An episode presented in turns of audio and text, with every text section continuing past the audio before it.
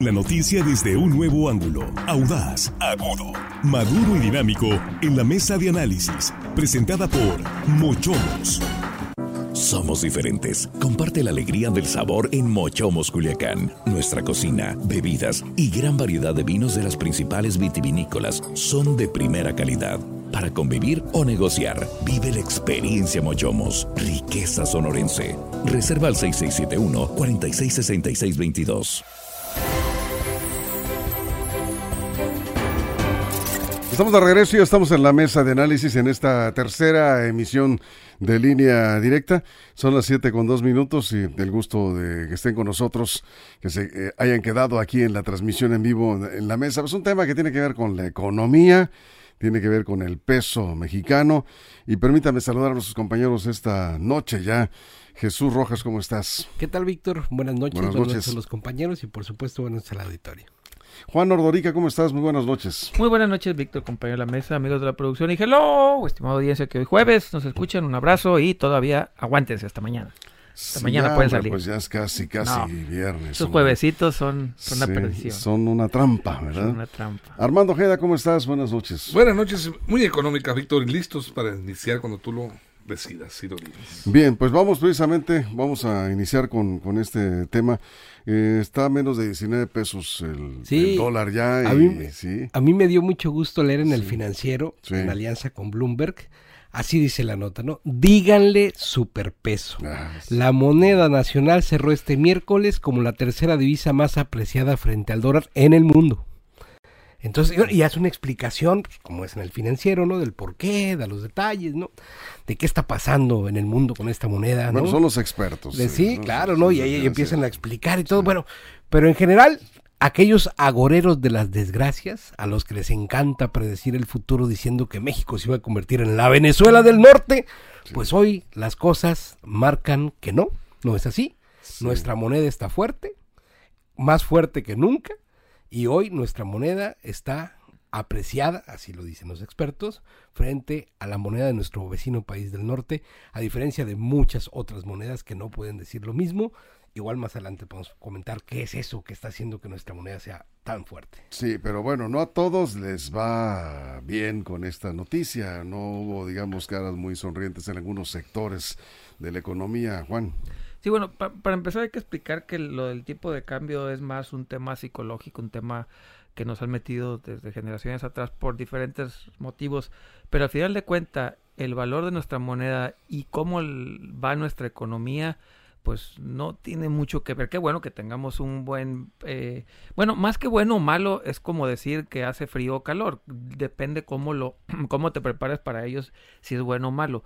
Simple y sencillamente ahorita bajo las circunstancias que ahorita platicaremos por qué tenemos estos niveles de, de precio dólar eh, peso. Eh, más allá de eso es no necesariamente tienen que ir amarradas las economías al tipo de cambio. Pongo un ejemplo, eh, México sí es la tercera moneda que esta semana se ha portado mejor en el mundo, sin embargo es la economía 42 de 45 en recuperación económica respecto a los últimos dos, tres- o tres años. No van muy de la mano. Por ejemplo, Perú, Perú tiene un tipo de cambio de 3 pesos por ahí, el sol peruano, perdón, Brasil anda como en 5.50, casi 6. Entonces, y no tienen, repito, el, cómo cueste tu moneda, cómo anda tu moneda, poco, poco o nada a veces tiene que ver cómo va tu economía. Tiene que ver principalmente un 60-70%, hay muchas variables, pero tiene que ver con la tasa de interés, la diferencia que hay entre tasas de interés, las remesas y otras cosas. Hay muchos dólares en la economía nacional, muchos, muchos dólares, pero eso no se refleja en nuestra economía. La inflación, por ejemplo, sigue, sigue a la alza. Y cosa curiosa, ahorita explicaremos por qué, pero la inflación es una de las variables del por qué tenemos un peso de este tamaño. No gracias, debido a la inflación Sí. hay tasas de interés altas y por tener tasas de hay, interés hay altas. varios factores ahí que es bueno. Sí, pero, este, pero básicamente y, por, y irónicamente, la inflación es uno de los factores que influye que tengamos este tipo de cambio. Para bien. y Para bien o para mal, ¿no? Como lo quieran decir. No es ni bueno ni malo, es. Vamos a ponerlo así. Armando, vamos contigo. Es, es interesante todo lo que hablan expertos en economía, la inflación, el, el comportamiento del IPC, o sea, la- la- pues lo que es eh, el- los costos, los costos de la de la vida, ¿no? Eh, aquí lo que me llama la atención es que digan eh, el peso gana terreno frente al dólar. ¿Y qué gana? ¿Qué gana el, asalariado? ¿Qué gana la persona común y corriente, que somos la gran mayoría en México, con que el peso recupere unos centavos frente al dólar? Eh, mm, yo sé que no necesariamente tenemos que manejar la moneda dólar, tener nuestra casa dólar. Hay gente que en, su vida ha agarrado unos billetes de 100 dólares eh, sin agra. Entonces, el, el, detalle está en que, en que no necesariamente tiene que, ¿por qué? Porque es el comportamiento de la inflación, el dólar implica también eh, alzas en otras cosas, pero, pero la recuperación del peso, yo eh, le preguntaría a una ama de casa, eh, señora, usted, ¿qué piensa o cómo ha sentido a partir de que el dólar, el, el, peso empieza a ganar terreno frente al dólar? Seguramente que ni enterada está, seguramente ¿Por qué? Porque no, no, no, no, este, no precios a las amas de casa, ¿eh? No, no, es, no Son los que más enteradas de la economía están, ¿eh? Sí, Víctor, pero, pero precisamente por eso lo digo, porque ella tendrían que haber reflejado un beneficio al momento de comprar y adquirir la despensa de la casa. Depende, y te aseguro. Depende qué tipo de productos Y te aseguro que, que, no se ha reflejado. No, no es que yo diga eh, la, la, ama de casa no sabe de dólar. No, no, por supuesto que sí saben de economía. y son unas grandes administradoras. Son las que administran los hogares. pero, pero a donde voy es que tendría que verse reflejado ahí frente, a, frente a la economía familiar. Para, para darle vuelta y tenemos una opinión de la presidenta del Colegio de Economistas en un momento. ¿Le, quieres responder a Armando? No, no, mejor escuchamos a, la, presidenta del Colegio Entonces sí, tenemos el, el, audio que nos envió Isabel Ibarra Armenta, la presidenta del Colegio de Economistas. ¿Cuáles son los factores que ayudan al fortalecimiento del peso?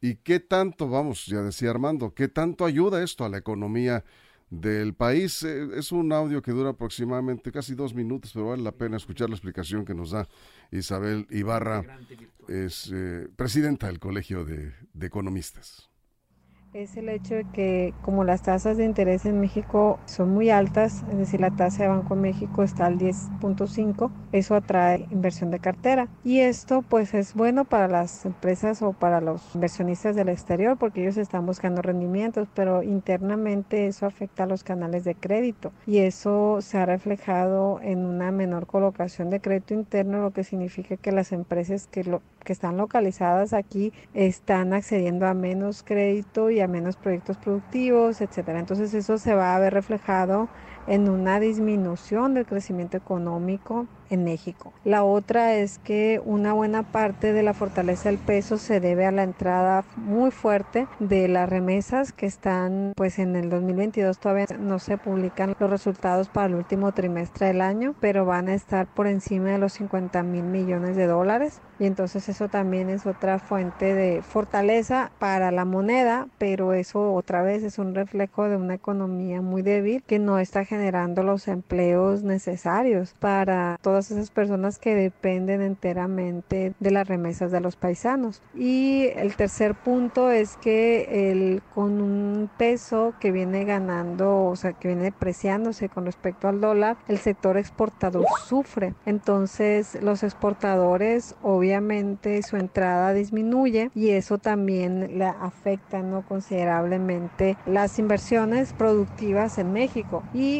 también, por último, mencionar que desde el año pasado se ha observado un repunte de las importaciones. ¿Por qué? Porque el peso se ha mantenido en un precio por debajo de los 20 pesos. Hay que recordar que hace dos años, 2020, llegó a estar en 25 pesos. Bueno, pues ahí tenemos la explicación. Sí, bueno, ahí depende, ¿no? Por ejemplo. Depende en qué lugar eh, estás. exactamente, los que están comprando carne en el extranjero, sobre todo cerdo, pavo, que no hay acá, y están comprando en dólares, están muy contentos. Sí, claro. Los que están comprando acero y están construyendo, están comprando acero en dólares y están muy contentos. Los que están comprando agroinsumos y están comprando en dólares, porque acá no hay, precisamente hasta que terminemos nuestra planta de amoníaco, están comprando en dólares y están contentos. Baja un quien está vendiendo, quien está vendiendo en dólares su producto, gana menos. Gana menos. Entonces depende de qué lado estés ahora jugando, por eso decíamos que no es ni bueno ni malo, es y cada quien tendrá que acoplarse a esa a esa realidad. Hay que explicar por qué, por qué las tasas de interés tienen mucho que ver. En Estados Unidos está al 4.5 aproximadamente la tasa de interés. Imagínense que usted, un, un norteamericano, va a un banco y le dan un crédito personal o un crédito de empresa del 7%, porque es el 4%. Tú te traes con ese dinero que pediste prestado ya, vienes a México y le compras a Banco de México a través de sus documentos diferentes que tengan a una tasa del 10% sin poner ni un solo peso tuyo, o un dólar tuyo, o un centavo de dólar tuyo, ya ganaste el 3%. Con eso nada más, ¿eh? con eso ya, ya es realmente algo que te va a motivar tú como inversionista extranjero para traerlo aquí, o puede ser europeo, o como sea. México es de los que tienen las tasas de interés más altas de América Latina, nada más Brasil, eh, Venezuela y Argentina. Haití, Venezuela y Argentina están por encima de Ahí me gustaría nada más hacer una. Nomás déjame terminar, Jesús, por favor. Esta, eh, obviamente, que es bueno que tengamos esta tasa de interés y sobre todo una certidumbre, y en eso sí hay que reconocer al gobierno, hay una certeza macroeconómica de buenas, de buen manejo de la economía. Esto hace que aunque tengamos una tasa de interés del 13 y Argentina del 75, obviamente van a confiar más en México que te pague el 13% a que Argentina te pague el 75%. Esto es muy importante. Que, que los países que tienen tasas de interés más altas que México son países que tienen economías muy inestables. Es bueno reconocer que en México hay una economía estable. Bien. Bien, Jesús. Sí, justo eso, que las finanzas públicas son finanzas públicas sanas, que hay países que ofrecen, tal como lo dice Juan, en África, por ejemplo, de cientos pero bueno, que te paguen es otra cosa. Pero el riesgo, aquí, Haití, Venezuela y Argentina son los que están arriba de México. Pues, ¿Quién querrá llevar su dinero a esos países? Eso es. A ver, eh, Armando. Desde, desde el gobierno de la República eh, de Morena eh, se hacen observaciones y pues, los gente ligada al, al, gobierno de la Cuarta Transformación, los asesores de, de Hacienda, dicen que la recuperación del peso se debe a la disciplina en el gasto público, a la inflación controlada y al nivel creciente de las reservas internacionales del petróleo. Son los tres elementos que ellos eh, enuncian como provocadores de esta depreciación del dólar frente al, peso. Pero eh, la inflación controlada, cuando ¿cómo, es que está, ¿cómo está controlada si la inflación al cierre del 22 fue de 7.82%? alta. Y el, y el IPC, el índice de precios al consumidor, fue de 0.38%. Eh, eh, yo, yo no entiendo esa, esta relación entre inflación. Al contrario. entre inflación, porque el, el, peso, el peso cobra fuerza y la inflación aumenta. En el momento que la inflación empiece a disminuir, también va a empezar a subir el, el dólar. porque Porque tenemos una inflación alta, el Banco de México dice, tengo que subir mis tasas de interés para que la gente deje de consumir, guarde su dinero, detener la economía y eso hace que, se, que, digamos, la inflación se detenga. En el momento, repito, que la inflación empiece a bajar, las tasas de interés van a ir bajando y al mismo tiempo el dólar va a subir el precio porque va a ser menos atractivo. Entonces, el impacto de este impacto, este fenómeno de la recuperación de, de, la... Irónica, nomás, irónicamente, el, peso está en buen precio porque hay inflación alta. Irónicamente. A ver, aquí nos dicen... irónicamente. Nos preguntan a todo esto, ¿sí? ¿Cómo está el dólar hoy? A 18.80. ¿18.80? Sí. Yo lo, yo lo dejé en 18. Pero no bajó la gasolina, ¿no? Que, que es un insumo importante. no bajó la gasolina, no bajó. No ha bajado. No, pues. Ah, sí. Pues no. A pesar de que han los, los, No, porque tiene. A ver, tiene. El tiene, dólar tiene, tiene, tiene bajando más 42, de. 48 horas. No, pero el dólar tiene bajando eh, hace aproximadamente 15 días. Sí, pero digamos de esa barrera, como dicen Pero no ha bajado ni un centavo, pero no ha bajado ni un centavo la gasolina desde que gasó el dólar, ¿no? ¿Seguro? Pues, a ver, ¿ha, bajado la gasolina? Eh, hay que revisar ese dato, ¿no? Bien, vamos a hacer una pausa, eh, vamos a hacer una pausa y regresamos. Eh, tenemos también en WhatsApp, nos, nos comentan, ya, ya hay este, digamos, impacto por lo de la caída del, del dólar en las casas de cambio, ¿sí? Ya hay, hay un reporte. Y bueno, vamos a regresar con sus comentarios también acá. Eh, hay de todo. Ahorita volvemos. Nos quedamos sin comerciales en redes sociales. Estamos hablando del regreso del superpeso. ¿Cuál es la, el encabezado de financiero? Díganle superpeso. Díganle superpeso al peso al peso mexicano. Está robustecido, fuerte, ¿no? Hizo músculos. Sí, sí, sí. Se metió al gimnasio con todo. Bueno, pues sí, es que está en 1886. A, a ver si no pasa como viene pasando, que solo nomás en enero. Hay que preguntarle a la gente a ver si nos dice si le ha beneficiado o no que el peso esté en estos niveles. Sí, la que nos diga, que, nos hacía diga, que nos diga la gente. Armando ahorita, ¿no? Este, es que ya depende que, a cada Sí, que quien nos a ver cómo le va en la feria, pero vamos a la pausa, ¿sí? Vamos a la pausa y nos quedamos sin comerciales aquí en redes sociales. Regresamos después de la pausa en radio.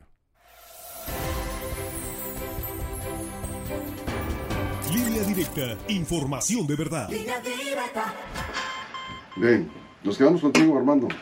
En la reciente comparecencia del secretario de Hacienda y Crédito Público de la Nación, Rogelio Ramírez de la O, en la Cámara de Diputados, él eh, se refirió a la, a la deuda pública del país. Ay, él me llama la atención porque dice que la deuda pública del país, eh, la deuda externa, aumentó en un 7% de- a partir desde el 2018 para acá, ha aumentado un 7%, pero a la vez consideró que se encuentra controlada.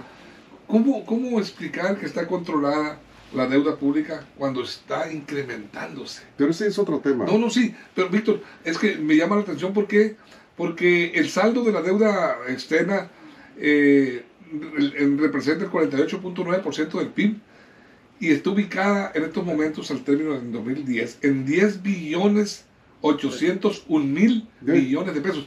Y el 78, ahí voy, y el 78% del monto de la deuda está denominada en moneda nacional. Ahí es donde yo me llama la atención. Quiere decir que a, a la de- a- a- frente a la deuda externa, la apreciación del peso Sí.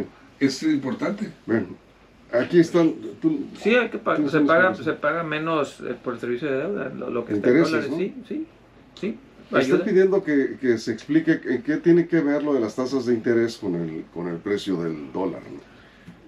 Voy a tratar de explicarlo otra vez sencillo. Sí.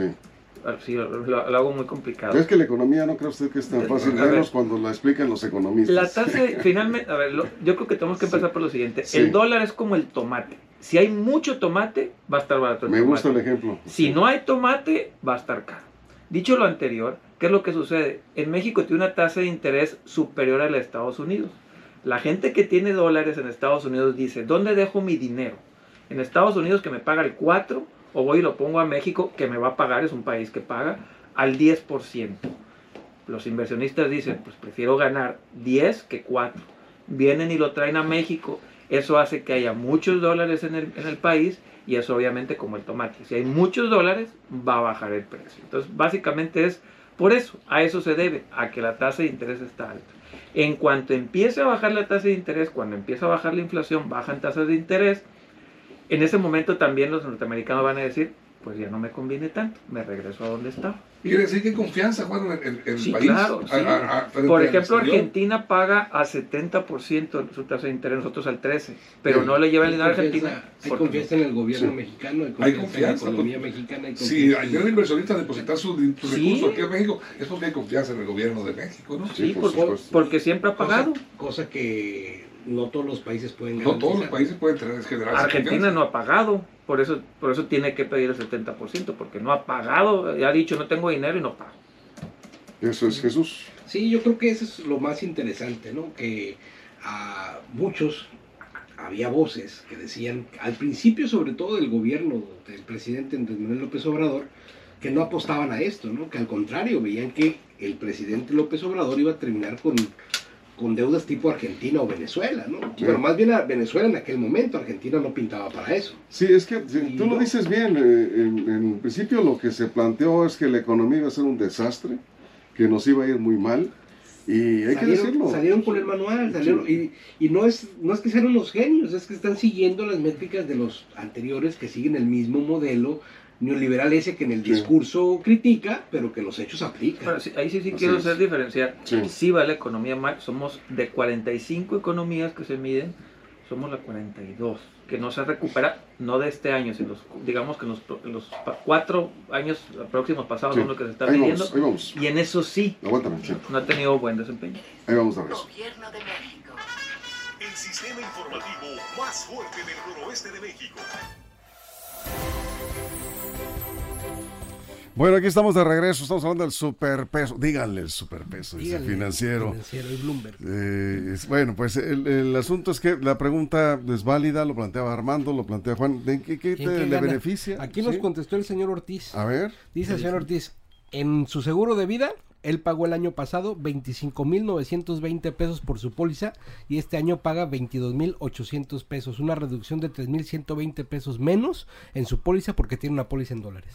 Pero va a cobrar menos en caso de que la tenga que cobrar. Esperemos que no, porque Sí, le deseo sí, larga vida al señor esperemos Ortiz. que no. Le deseo larga vida al señor Sí, Ortiz, sí, que no, y- no. pero bueno, hoy su póliza está pagando menos. En este caso específico, a él, en este caso, le fue bien. Sí, ese, ese ejemplo lo poníamos en la mañana. Sí. Yo tengo también un seguro de vida en dólares. Me, decían, oye, cámbiate a pesos porque estás perdiendo en este momento si toco madera que algo me pase. Y, Esperemos y- también, y les digo, que no ¿saben qué? nada. No, porque yo estoy comprando certidumbre a largo plazo. Estoy comprando certidumbre. Obviamente, en estos momentos, en esta circunstancia, el dólar, digamos que estoy perdiéndole. Pero mi certidumbre y mi certeza es que en 5, 10, 15, 30 años, pues esto no, va, no se va a mantener así. Por eso tengo mi... Compro, digamos, certeza a largo plazo. Estos son coyunturas, ya hemos tenido superpesos. En el caso de Fox, creo que anduvo por ahí, se mantuvo de superpeso como cuatro años seguidos. En, andaba los nueve pesos cuando debió haber andado en 12, 13. Pero bueno, no, y lo vuelvo a decir como empecé la plática, no tiene mucho que ver a veces cómo esté el valor de tu moneda, como a cómo está tu economía. Hay que entenderlo así, hay que verlo así. A muchos les va a beneficiar, a otros no tanto. Por desgracia, en este momento el superpeso no hace que crezcamos puntos del PIB, que eso, que eso es al final de cuentas lo que hace que estemos mejor como país. Aquí nos dice de- del ingeniero José Luis eh, Sevilla, dice, gasto público, pero se están pidiendo prestado para completar el presupuesto 23 y el gasto en Pemex. Sí, ¿cómo si es el, la disciplina del gasto público que esté ayudando al dólar? Otra persona que nos dice, eh, dice, no le buscan mucho, son las remesas, el Sí, efecto de las remesas. Bueno, Sí. parte, ¿no? A ver, Armando. Sí, por supuesto. Eh, ingresa más dólares, como el ejemplo que ponía Juan muy claro. No, tenemos un récord de remesas. récord de remesas. Pero, pero, eh, volviendo al tema central de, de- de la mesa, el dólar, el, el- el- el- El peso. el peso está cacheteando al dólar. Le, le dio una atrevida cachetada, el, el débil el de las monedas. ¿Y, y qué, está pasando? Aquí, aquí lo, que yo veo es que el círculo donde se mueve la macroempresa es donde eh, de alguna manera se alientan, se motivan, observan, analizan y se interesan. El- eh, lo que es la microeconomía, la gente que vive al día, la gente que tiene sus pequeñas empresas que no que no tienen seguros en dólares, seguros de vida en dólares, que no invierten, este, que no tienen cuentas en dólares, pues pasa in- Que inadvertido no van a San Diego. que no van a San Diego, que no van a Las Vegas eh, a, a- a gastar en dólares. Eh, pasa inadvertido esta situación. ¿Por qué? Porque, bueno, vemos que sube y baja el dólar, de repente, quizá mañana o pasado ya lo veamos otra vez en 20 y feria y pico, y así va fluctuando. Pero la realidad de las cosas es que el interés de la gente, cuando la gente se preocupa, el pueblo, la mayoría, es cuando ve el impacto en su economía familiar, cuando ve que sus medicinas, cuando ve que eh, la gasolina pegó un, un, eh, un aumento por breve que sea, cuando la luz eléctrica subió. Eh, Pues ya subió, ¿eh? Pues sí, es donde se preocupa y donde Sí. voltea a ver qué pasa. Bien. Pero en esto del dólar eh, que gana unos pesos, el peso eh, frente al dólar, pues yo creo que para mí, para mí como simple mortal, es intrascendente. Ya, no te tires al suelo. No, no, no, es que- Aquí, a ver, Guadalupe de Jesús dice, Nadita, dice, todo sigue igual para mí, yo ni vendo nada en dólares, para empezar. Bueno, está. es, es, es un, es un caso, ¿no? Aparentemente no, no le afecta ni le beneficia. Eh, también dice, la gasolina no baja porque es de libre mercado, hay una...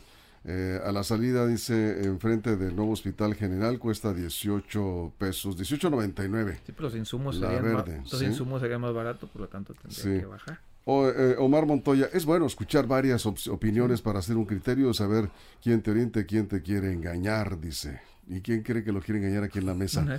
Si no, no, no, nadie. Bueno, este, aquí los, los comentarios. Estamos ya casi cerrando, pero a ver, tenemos la nota de Alma Camacho. Tenemos la nota de Alma Camacho. Sí, pues ya, ya no les, ahora sí que, como dicen luego, no, pues oiga, ya no han llegado aquí con dólares, dicen en las casas de cambio. Esto lo, lo detectaron hoy en, en WhatsApp, pero está pasando en todo el país, ¿no? Sí. Nos dice, sí es superpeso, porque en el super se hace pequeño. Ah, bueno, eso que ni qué. Pero dicen los que llegan a vender sus dólares a las casas de cambio, pues ya no están llegando porque pues ya no les, ya no les sale el asunto con, con la caída del dólar frente al peso. Prefieren guardar sus billetitos verdes para mejor ocasión. Aquí el reporte de Alma Camacho. Desde que bajó el precio del dólar, las casas de cambio registraron un decremento en la fluidez de los clientes y es que en Guasave son más las personas que venden sus dólares, por lo que muchos, al ver que el peso ganó terreno, decidieron guardar sus billetes americanos para cuando estén más caro. En un recorrido que realizó el equipo de línea directa, las casas de cambio, las cuales son pocas en la ciudad, señalaron que desde el día miércoles 11 de enero no tuvieron los mismos rendimientos en cuanto a la compra. Y ha bajado lo que es la compra por el simple hecho de que está bajando, pues la gente ya no los quiere cambiar o los está guardando. Es como un tipo de estrategia de ellos para obtener un poquito más de ganancia. Entonces ahorita sí, sí bajando. Cuando el dólar baja, eh, automáticamente la, la venta es la que se mueve más la compra, porque la gente los guarda. Aunque es parte de las estrategias de la oferta y demanda, algunas casas de cambio a las que se sondeó precisaron que también tuvieron un ligero repunte en la venta de dólares de dos o tres personas que decidieron comprar la moneda americana y esperar a que sube el precio como una forma de inversión. Para línea directa, Alma Camacho.